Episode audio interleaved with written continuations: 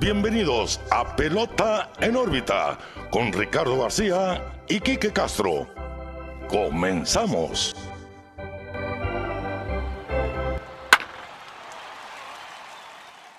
Bienvenidos a un nuevo episodio de Pelota en órbita en esta edición de la Serie Mundial.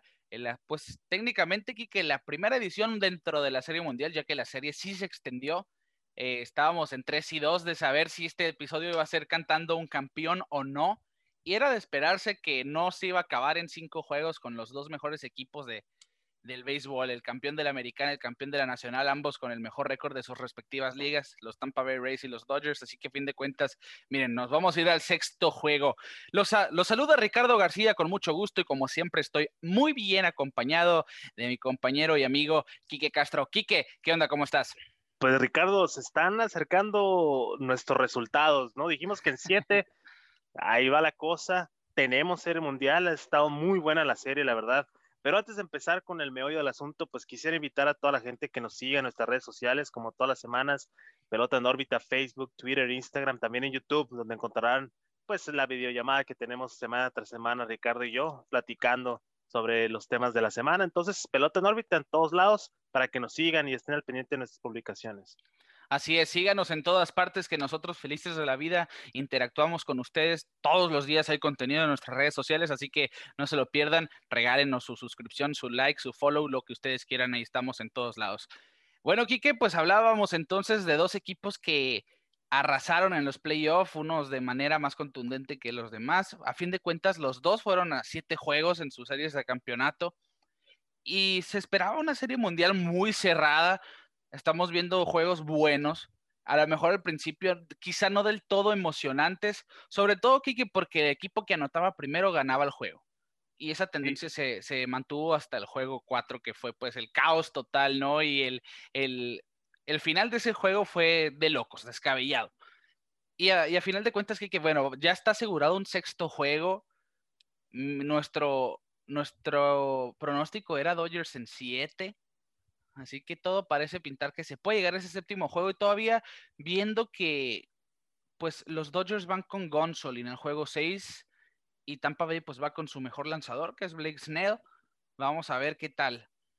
Así es, bueno, eh, clave, ¿no? El juego que viene, obviamente pues Dodgers está a un juego de ganar la Serie Mundial, pero pues es momento que Snell pues salga de esa mala racha entre comillas, ¿no? Porque no ha tenido tan malas salidas ha sido un poco inconsistente solamente. Y pues yo creo que Kevin Cash sabe la clase de jugador que tiene y pues es el as de los, de los Tampa Bay Rays y va a ir con todo. Yo creo que ese estire aflojo, Ricardo, que hemos visto esta serie ha sido lo mejor, ¿no? Gana un, un equipo un juego y llega el otro con toda la intensidad y se lleva el, juego y así se han ido, ¿no? Uno y uno, uno y uno. Eh, la verdad, lo hemos disfrutado como nunca. Yo creo que es una muy buena serie mundial y ya histórica, ¿no? También. Sí, y yo estoy de acuerdo contigo, esta serie mundial se va a quedar para el recuerdo. Y, y, remarco, quizá los primeros dos, tres juegos no fueron del todo emocionantes. Sí. Pero el cuarto y el quinto estuvieron muy buenos, realmente tuvieron puntos así donde estaba hirviendo el juego. Y, y, siento yo que sí, ese pronóstico, y sobre todo pegándonos a esa tendencia que dices, gana uno, el siguiente día gana el otro, y así, ¿no? Uno y uno, uno y uno a como vamos, los Dodgers pintan para perder el sexto, pero ganar el séptimo, Kike, y ese pronóstico le podemos poner palomita para cerrar con broche de oro, pues esta temporada, por lo menos por, la, por parte de pelota en órbita y el pronóstico, ¿no? Entre sus aciertos y errores, pero a fin de cuentas ahí le podemos poner la palomita. Quique, pues bueno, vamos a, a, vamos a desmenuzar, como dirían, juego por juego, cómo lo vimos, cómo lo vivimos y qué esperamos, ¿no? De los, siguientes dos encuentros posibles, séptimo juego y el sexto ya asegurado de la Serie Mundial. Empezamos pues obviamente por el número uno de esta serie, el primer juego de la Serie Mundial que se llevaron los Dodgers, por cierto, ocho carreras a tres. Ha sido el juego con mayor diferencia en el carreraje, en cinco carreras de diferencia, cinco carreras de ventaja para los Dodgers. Y ese juego, siento yo, se lo llevó Mookie Betts. Estarás de acuerdo conmigo porque lo hizo todo para empezar, la defensiva de Mookie Betts, pues ya platicábamos, se había visto inmaculada, ¿no? En la postemporada. Ahora en la Serie Mundial empezamos a ver una que otra fallita ahí en lectura de batazos, pero nada del otro mundo. Pero en este juego número uno, Kike conectó cuadrangular. El primero en los playoffs para Mookie Betts, vestido de azul, y se robó dos almohadillas en el mismo juego. Haciendo esto ya hizo historia Mookie Betts, porque se convirtió en el segundo jugador en un encuentro de serie mundial que conecta un cuadrangular y aparte se estafa dos almohadillas en el mismo encuentro. La curiosidad aquí es que quien lo hizo anteriormente también lo hizo contra los Tampa Bay Rays allá por el 2018 y era el segunda base de los Phillies de Filadelfia, Chase Sodrick y qué. Así es, Ricardo. Eh, pues mira, Mookie Betts eh, fue traído a los Dodgers de Los Ángeles para ser un jugador de impacto. Lo hizo durante toda la temporada regular, lo vimos con una temporada de calibre de MVP y llegó a la Serie Mundial con esa actitud, con ese swagger, como dicen. Eh, se ha visto que ha corrido las bases como nunca. Mookie Betts se ve motivado en el campo y el juego uno pues habla por sí solo, ¿no? Haciendo de todo, llevándose todo eh, pues todo el spotlight, todo el mundo está hablando de Mookie Betts.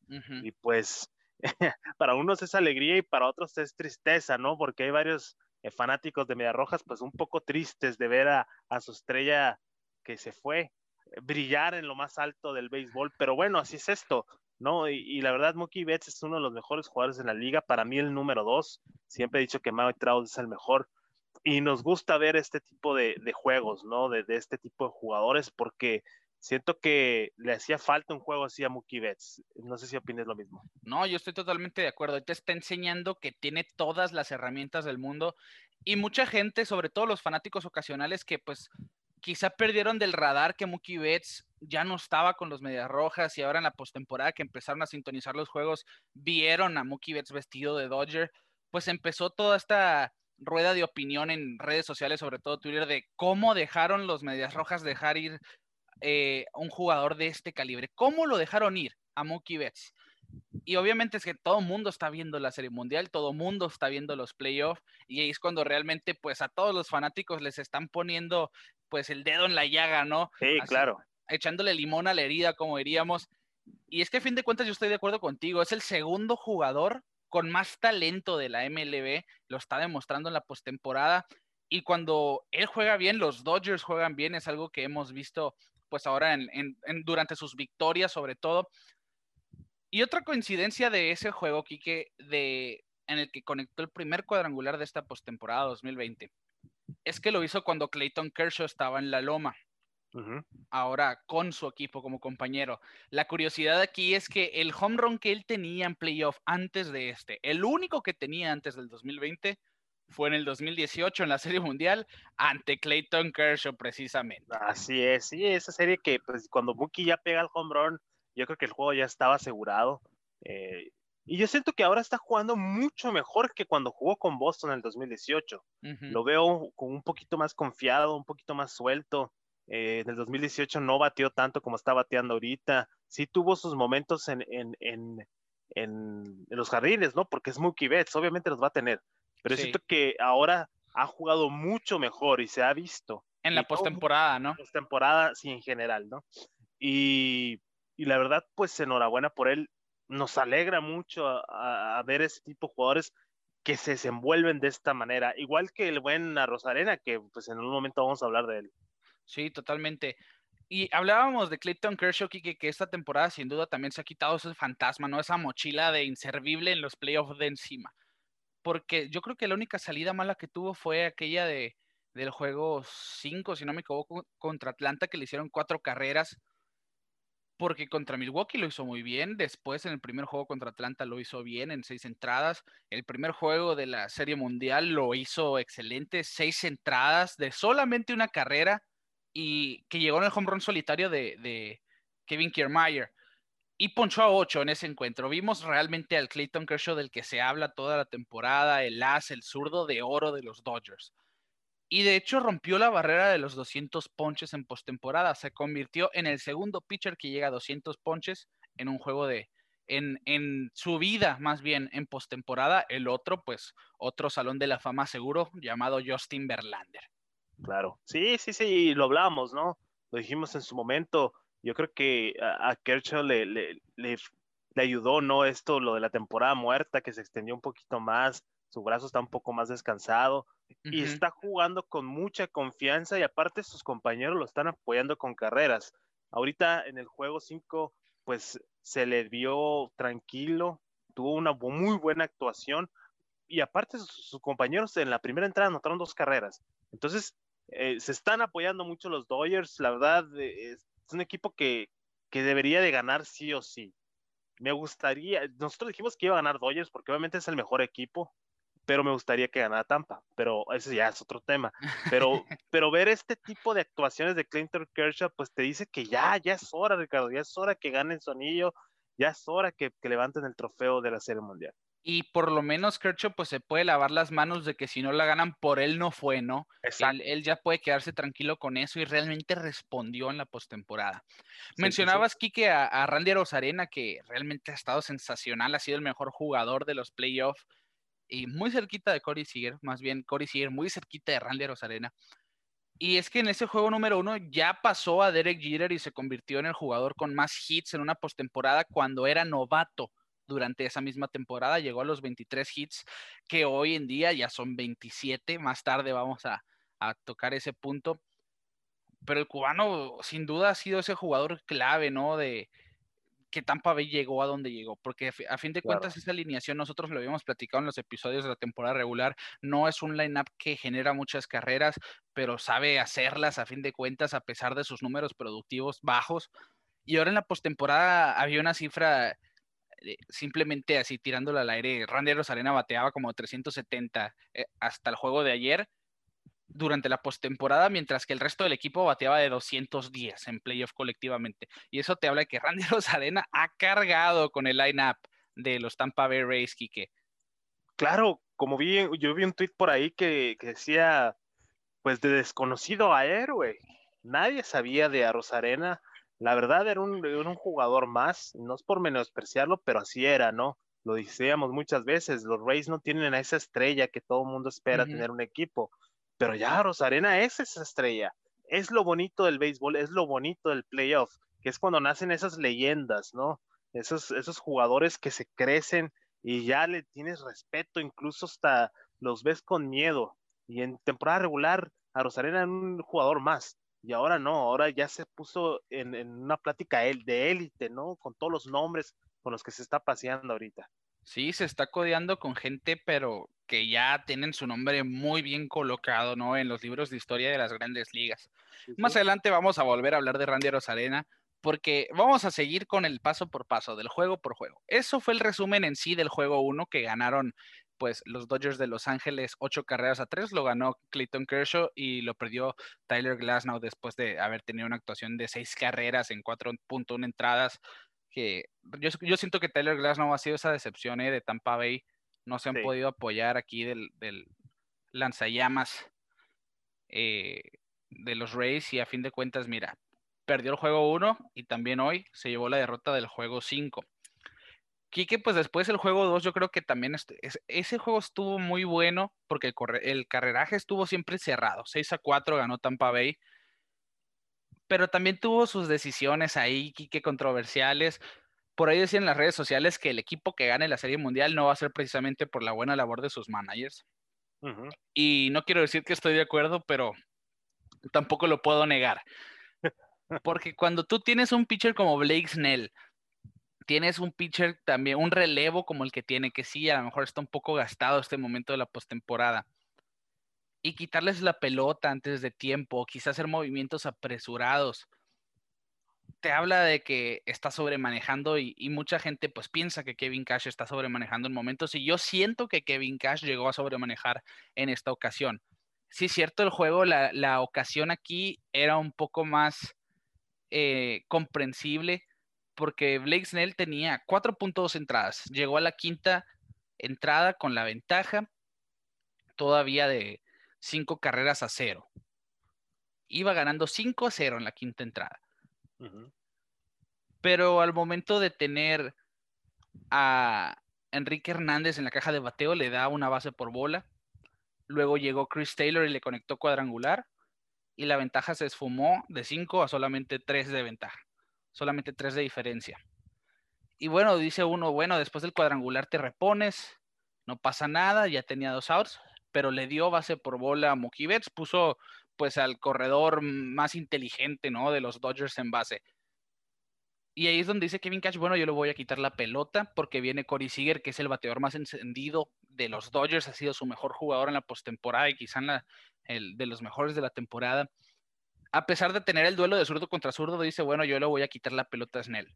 ¿Qué te pareció a ti ese movimiento? A mí en lo personal, digo, por la situación, el juego iba 5-2, venía de un cuadrangular, no mostró dominio contra Mookie Betts bueno, lo entiendo, pero siento yo que mínimo le daba otro bateador más porque tenías tres de ventaja.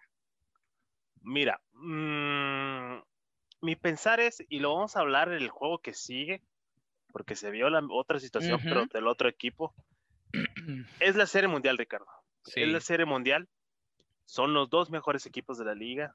Los Dodgers de Los Ángeles es un equipo que así te puede anotar ocho carreras. Fácil. Fácil, en medio inning te puedes desbaratar el juego totalmente. Y tú como los Tampa Bay Rays, eh, tu fuerte es el bullpen. Sí, está gastado, se está usando un poquito de más, pero es tu fuerte. Y Snell, como lo dijimos hace rato, ha estado un poquito inconsistente. Para mí es un buen movimiento por lo mismo. Tienes al, al jugador más inteligente en las bases en este momento viene uno de tus mejores jugadores, bueno, uno de los mejores bateadores del equipo contrario a batear. Mookie Betts te roba segunda, hit y ya te anotaron otra carrera. ¿Me explico? O sea, Kevin Cash confía en su bullpen. No digo que no confíe en sus, en sus abridores, pero Snell no ha sido el as que debería de ser, que todo el mundo pensamos que es por lesión. No está al 100%, se va recuperando de una fuerte lesión, ha estado batallando y se comprende 100% sí es un poco controversial. Igual con Roberts pasó lo mismo y lo vamos a platicar más al rato, pero yo no lo veo como una mala movida. No funcionó tal vez, pero no se me hace una mala movida. Mira, a fin de cuentas le salió a, Kevin Cash el cambio. y, es que eso, eso, siempre se va a mencionar que cuando al manager le salió el cambio hizo las cosas bien, pero cuando no, le, no le resultó, la regó. Es, un fiasco, ¿no? Y, esto siempre hay, que ver las, hay que ver las cosas un poquito más objetivas, Ricardo. No hay que dejar que el sentimiento te gane y decir, no, es que el manager y que es que por qué eso perdieron. No siempre es el caso. no siempre es el caso. Yo siento que esta serie ha sido muy bien manejada, con sus errores, claro, pero no se ha visto ese error garrafal, ¿no? al momento de manejar el equipo.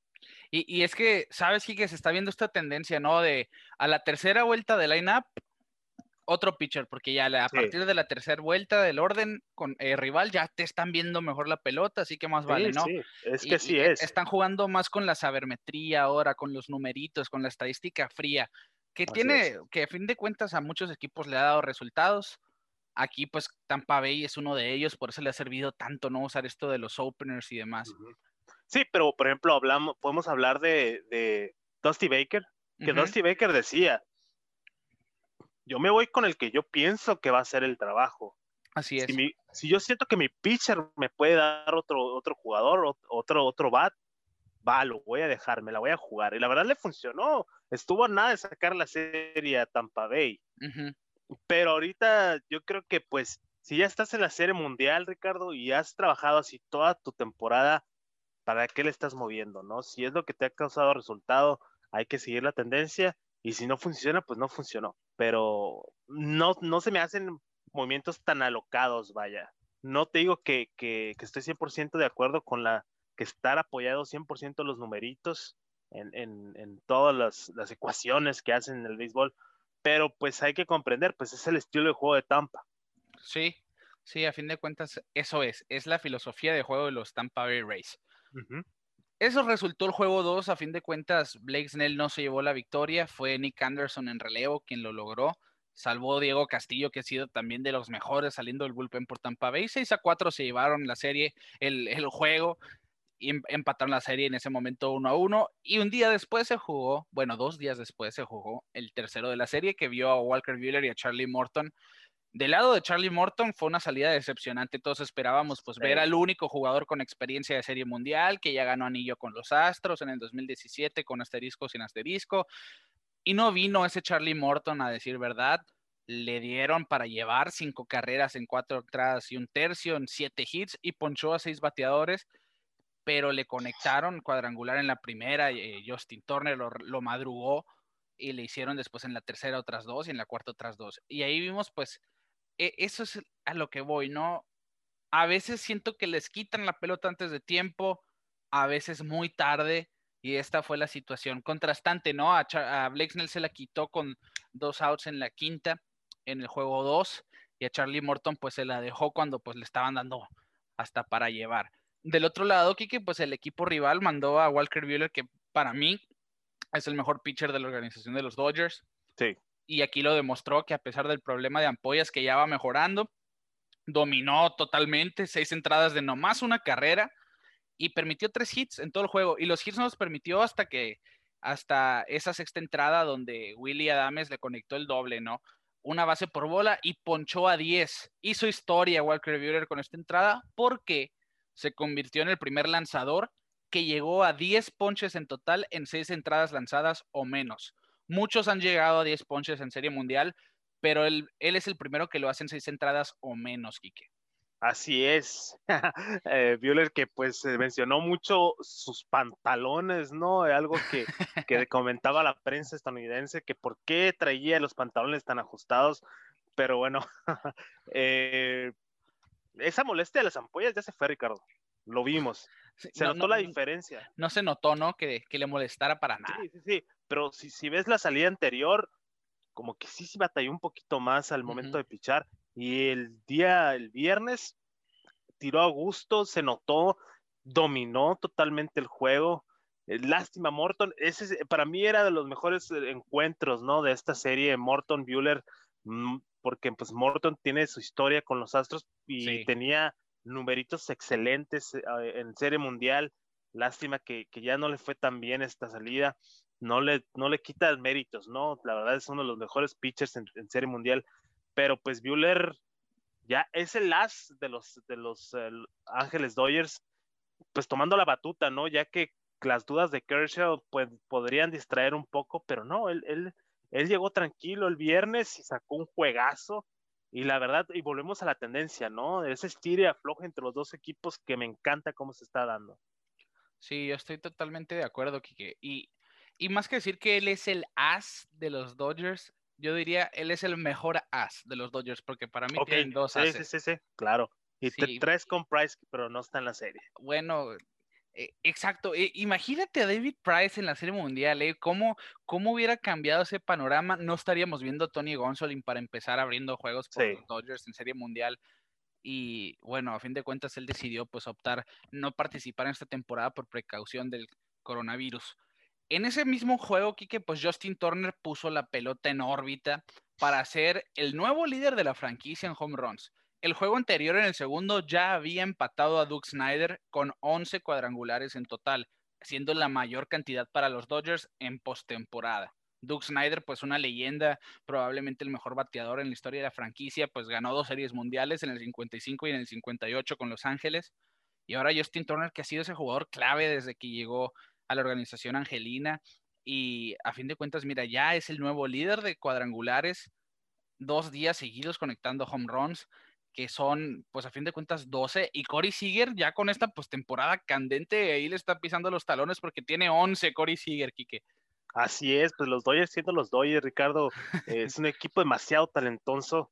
La verdad, eh, Turner ha sido muy constante y más en postemporada. Yo creo que es de esos jugadores que se crecen en postemporada y el bat se enciende de manera impresionante. La verdad, qué bueno, qué bueno que ya es líder de la organización y pues puede ser que lo arrebasen, ¿eh? Porque estos Dodgers batean porque batean. Sí, y, y, es que todavía no se, no pinta para acabarse el legado de los Dodgers no, no va a ser la última postemporada de los años que sigue. O sea, todavía existen posibilidades de que Justin Turner ese récord, siento, lo va eh, a expandir todavía en estos mismos playoffs. No creo que sea su último cuadrangular de la Serie Mundial. Y veremos qué pasa también con Justin Turner, a ver si le van a pagar, se puede ir, puede ser agente libre, a ver, eso, pero ese es, esa es harina de otro costal, Quique. En ese mismo juego, hablando de cuadrangulares en la era del cuadrangular, Randy Arozarena empató también la mayor cantidad de home runs, pero de una misma postemporada con ocho en total. Hablábamos de que ya era el novato con más hits, ahora era el jugador compartiendo lugar junto a Barry Bonds, Nelson Cruz y Carlos Beltrán con la mayor cantidad de home runs, ocho en total en una misma postemporada. Y ahora ya llegó a nueve un día después, en el cuarto juego, Quique.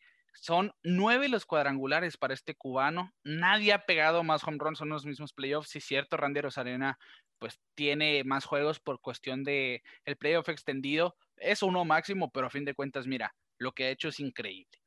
Así es, ya histórico Rosarena, pase lo que pase en la serie, ya dejó su huella en la historia del béisbol. Y algo que me gusta mucho, Ricardo, es que sí, estamos en la era de Let the, Kids Play, que pues se ven esos festejos, ¿no? Esos gritos, esas piruetas, tirar el bad, hacer escándalo. Y a Rosarena, tranquilo, pega su palo y tranquilamente corre, o sea, sí muestra emoción, pero sin exagerar. Y eso, la verdad, a mí me gusta mucho de él. Sí, la, la verdad es que aunque él no josee tanto como otros jugadores lo hicieran, que sí lo hace más moderadamente. más moderadamente, claro.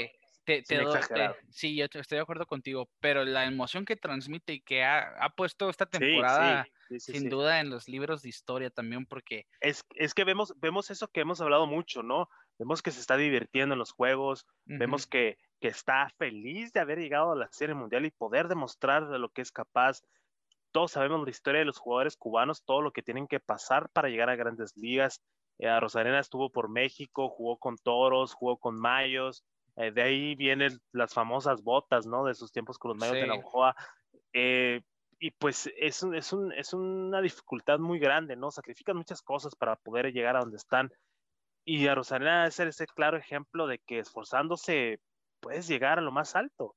Y, ahí está muy curiosamente en la rueda de prensa del juego de ayer que platicaban del juego del, sábado, que le preguntan, ¿no? ¿Qué pensaba él cuando estaba en Cuba? Y él comenta que platicando con un amigo todavía antes de pensar en escapar allá de su país, él decía que yo voy a ser un jugador de grandes ligas. Y mira, ahí está y, está, está, aprovechando, ¿no? La primera oportunidad que se le ha dado en serio con un equipo en este 2020, porque debutó el año pasado con San Luis, pero no, no tuvo mayor participación, solamente cinco juegos donde no conectó imparable y ahora en el 2020, pues mira, eh, en, la postemporada, eh, en la postemporada año pasado con San Luis no pegó imparable, lo que quise decir, porque en la temporada regular con San Luis tuvo seis hits en 20 turnos, lo, compartí, lo, lo combinamos y son 19 hits en temporada regular, son, perdón, son 24 hits en temporada regular, pero solamente 42 juegos. Su carrera va empezando, Quique. Sí, sí, va empezando. y estos playoffs es apenas el primer vistazo de lo que Randy Rosarena puede hacer en el terreno de juego. Y, a fin de cuentas, mira,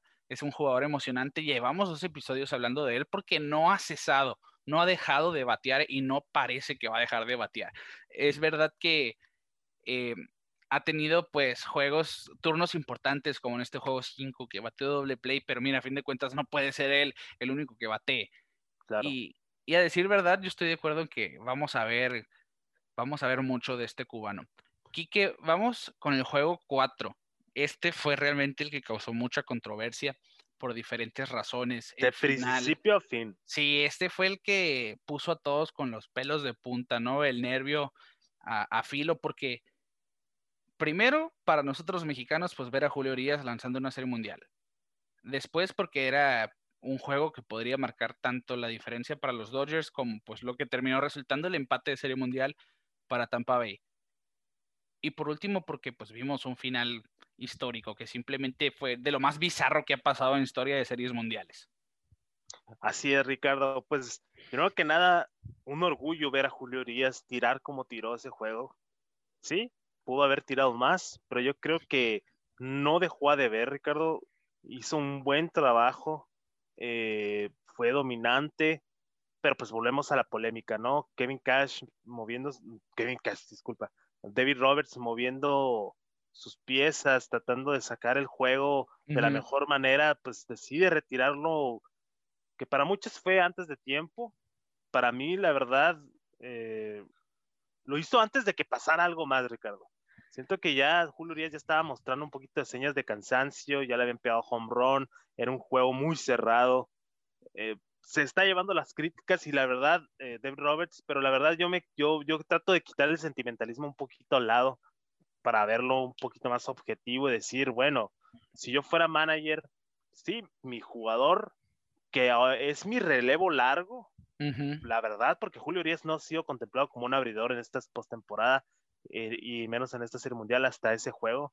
Es un relevo largo que ya me cumplió cuatro, dos tercios yo creo que ya es momento de retirarlo y abrirle al bullpen y vamos a seguirle para adelante. Que la verdad no salieron las cosas como él quisiera, pero yo siento que a pesar de la polémica, porque todo México está enojado con Dave Roberts, eh, siento, que, no fue una, un movimiento tan descabellado, la verdad. Mira, que yo sí difiero totalmente contigo, porque vimos cuatro entradas y dos tercios de nueve ponches. Platicábamos que Walker Buehler fue el pitcher que más rápido llegó a 10 ponches en un juego de serie mundial. Julio Urias iba que volaba, ¿no? Por ese récord. Solamente permitió cuatro hits. Es verdad, dos de ellos fueron cuadrangulares, uno de Hunter Renfro y el otro de Randy Rosarena. Pero hizo 80 picheos, permitió solamente una base por bola. Se le envasaron cinco hombres en esas cuatro y dos entradas, cuatro y dos tercios de entrada. Y a decir verdad, yo sí me quedé con un mal sabor de boca con ese movimiento, dejando la emoción, el sentimiento de lado porque estábamos viendo un Julio Urias que estaba dominando. Claro. Si pones el contexto del juego en sí, dejando lo que viene siendo la sabermetría y los numeritos fríos de lado también, que es verdad, se estaba abriendo la línea por tercera vez. Venía Yandy Díaz. Yandy Díaz que ya se había ponchado dos veces antes de ese turno en la quinta entrada. Después del cuadrangular que permitió en la quinta, ponchó a los dos siguientes bateadores. Y ahí es cuando sale Dave Roberts, ¿sabes qué?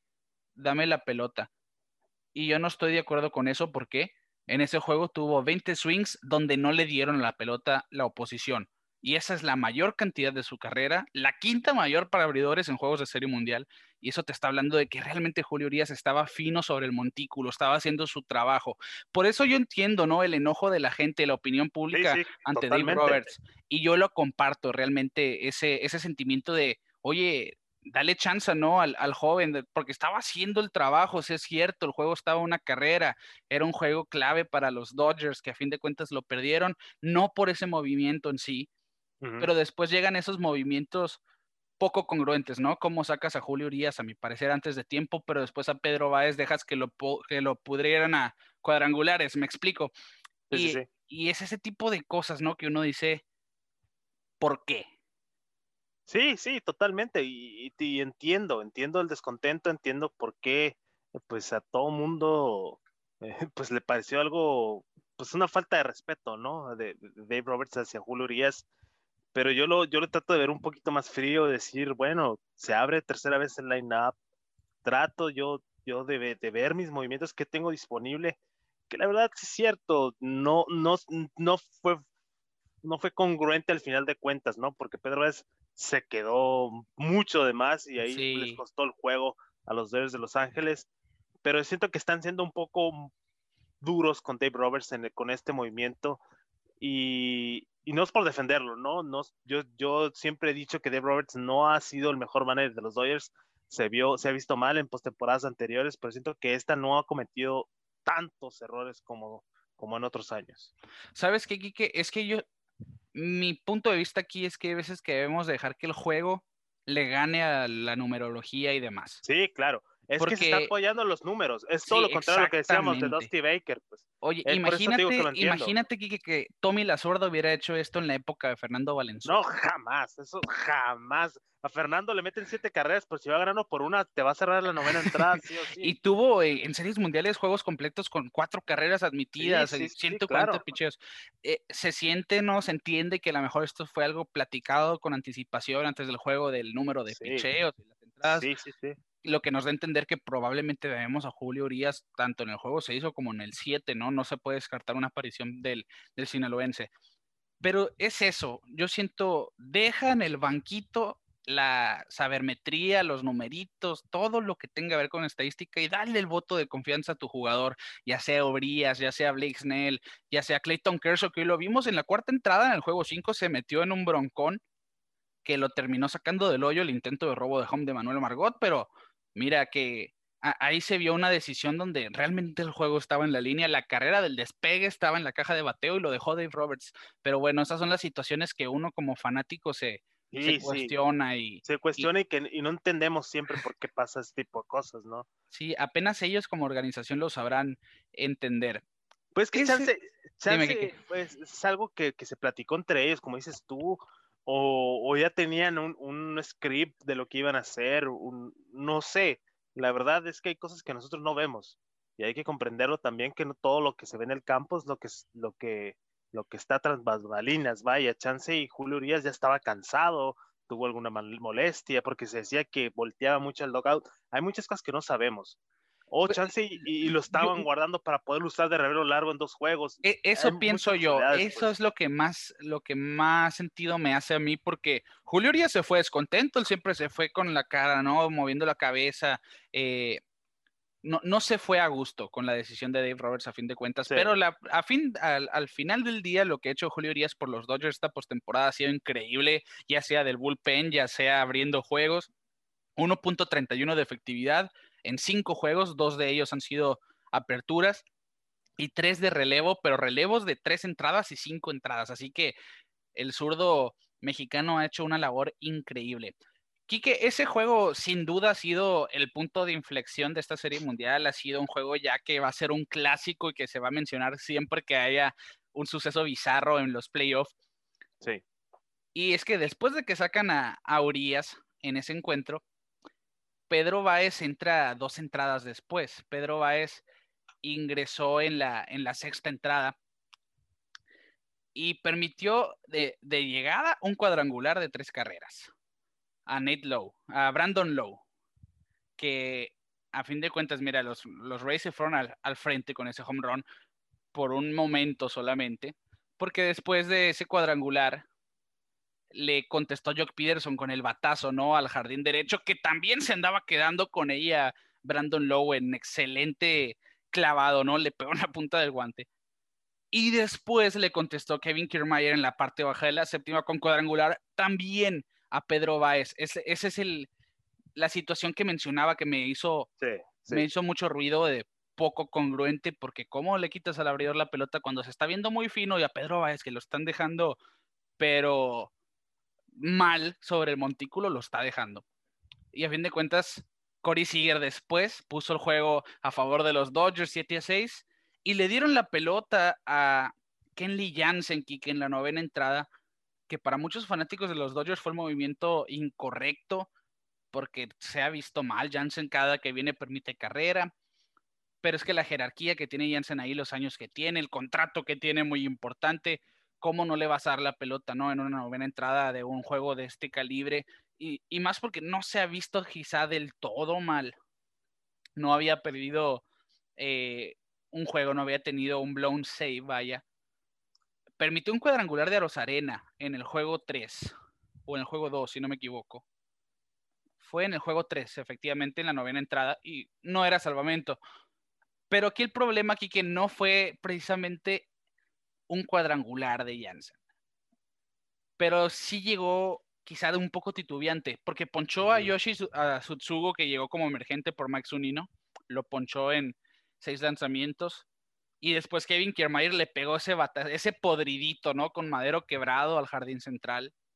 Vimos el out que le hacen a Joey Wendell con una línea al jardín izquierdo, ya ve con dos fuera, pues uno dice, ya este juego se va a acabar pero venía Randy Arozarena, que es el hombre más caliente en la faz de la tierra hoy en día, y lo perdió, le dio base por bola. Tenía ya la carrera del Gane, Tampa Bay en base, dos outs, y aquí lo, lo curioso fue que entró Brett Phillips, este jugador que pues yo creo que nadie conoce si, si no está realmente siguiendo el béisbol a diario. Fue un prospectazo con Kansas City que nunca se logró estando arriba llegó a grandes ligas esta temporada al equipo de Tampa Bay por el prospecto Lucius Fox, que fue pues de regreso a, Kansas City el 27 de agosto de este año, técnicamente en la recta final de la temporada llegó a Tampa Bay como un jugador de banca.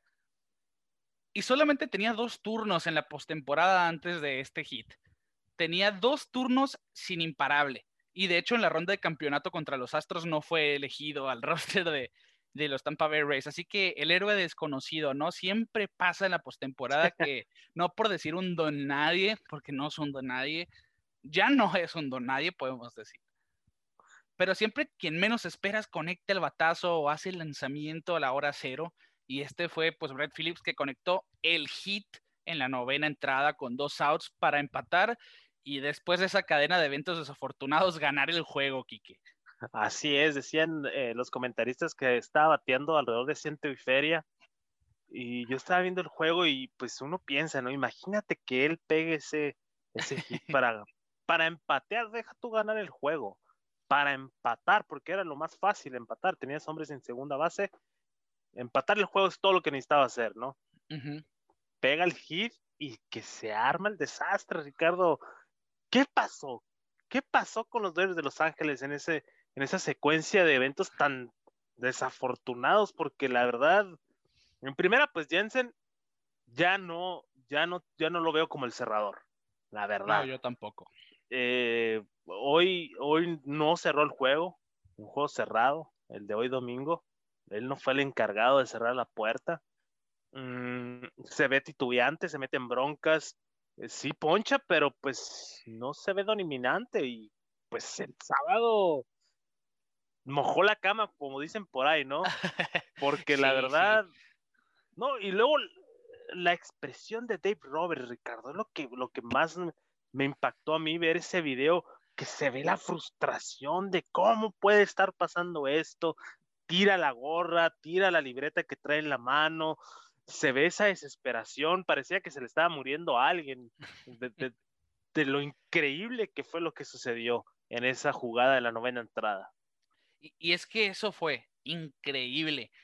Y si nos vamos, Kike, a realmente analizar la jugada, ¿no? Porque Brett Phillips, pues, el héroe desconocido, decíamos. Sí. en los primeros tres lanzamientos ya estaba en cuenta de una bola y dos strikes con puros picheos que parecían bola, pero al umpire le parecieron strike dos de ellos, un sinker y un cutter para el, el primero y segundo strike. Y con cuenta de uno y dos le deja ese core pegado, pero en medio del plato, a la altura del cinto, y conecta la línea al jardín central. No estaba Cody Bellinger en el jardín central. Ese es un punto a anotar. Estaba Chris Taylor. Ese sí es un error de Dave Roberts. Sí, es que también fue algo que no pudo controlar. Es a lo que voy. Cody Bellinger, si nos vamos al análisis desde antes del juego, estaba como bateador designado porque durmió mal. Tenía molestias de espalda porque durmió mal algo que le pasa a cualquiera.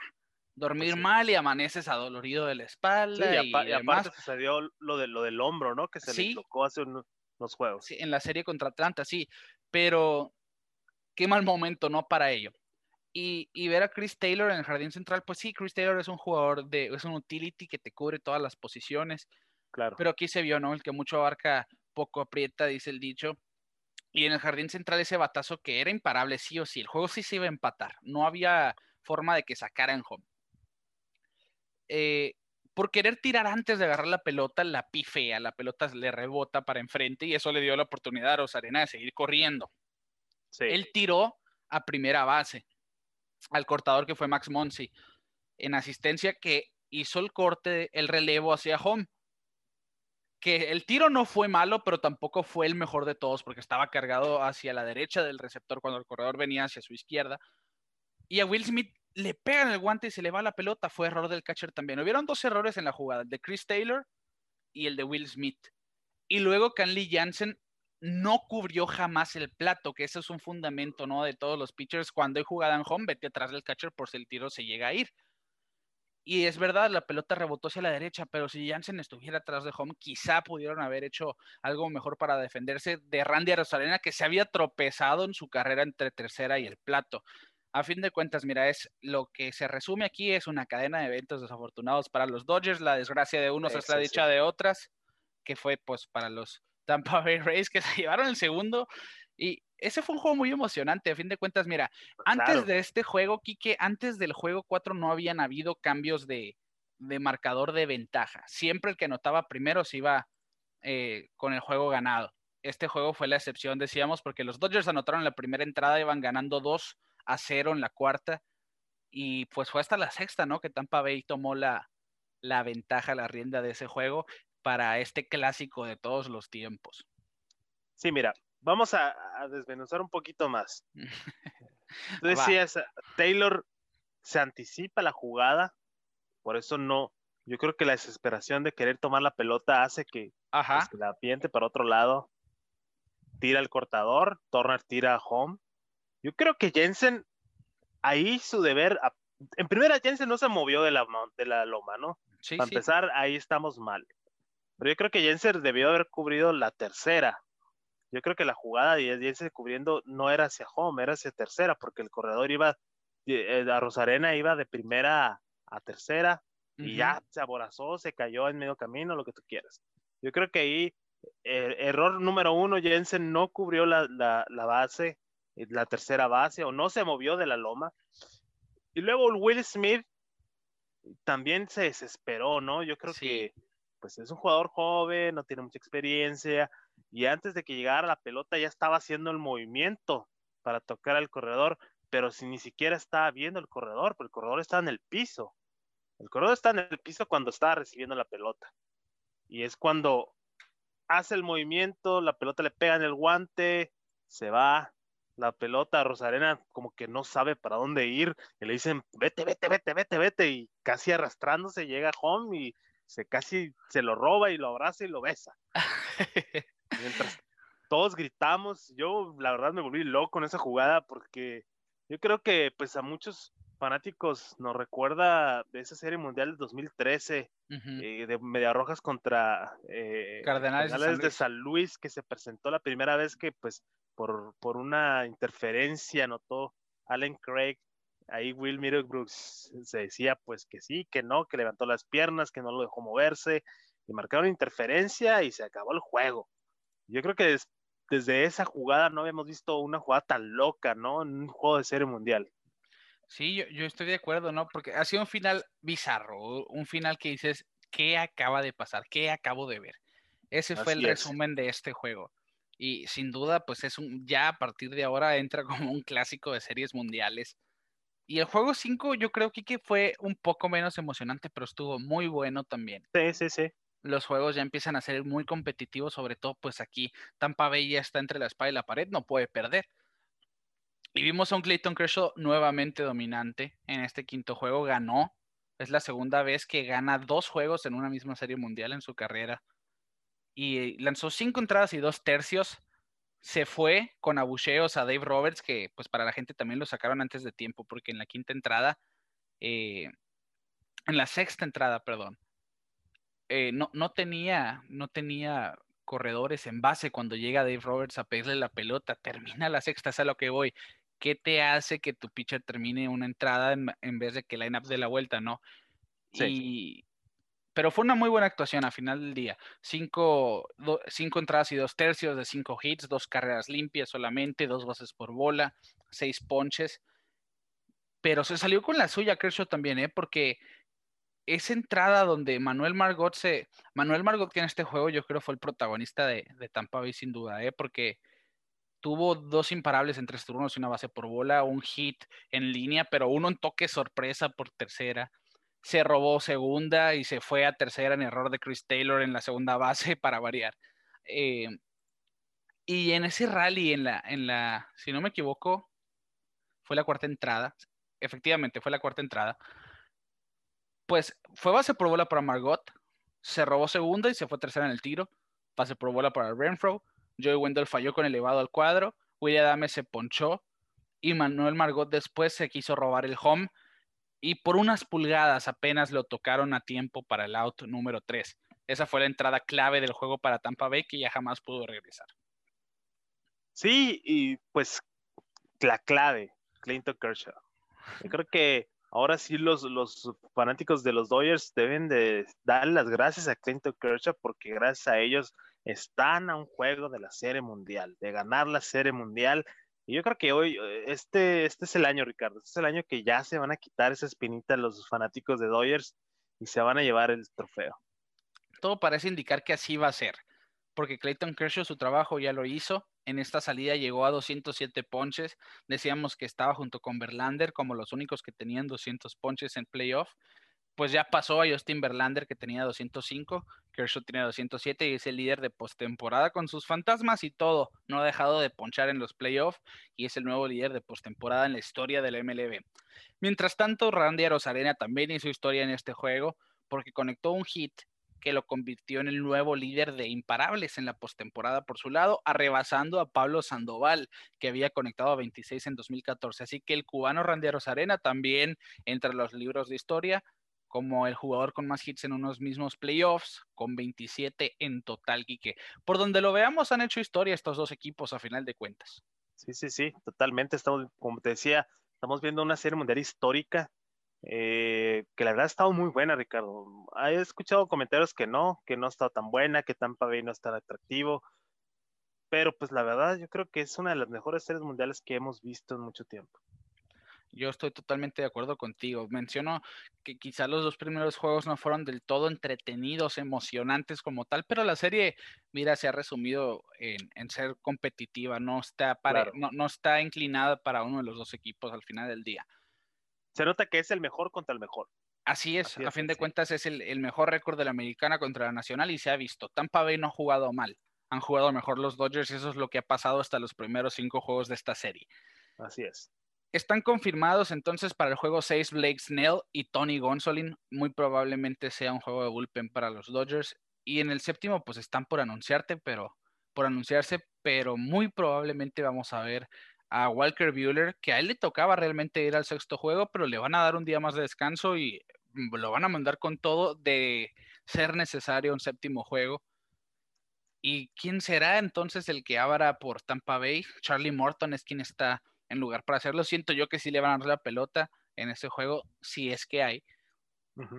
Pero con botón rojo, ¿no? Con la alerta prendida en todo momento. Cualquier mínimo eh, síntoma o muestra, ¿no? De que no viene bien, va para afuera y juego de bullpen que Tampa tiene para hacerlo.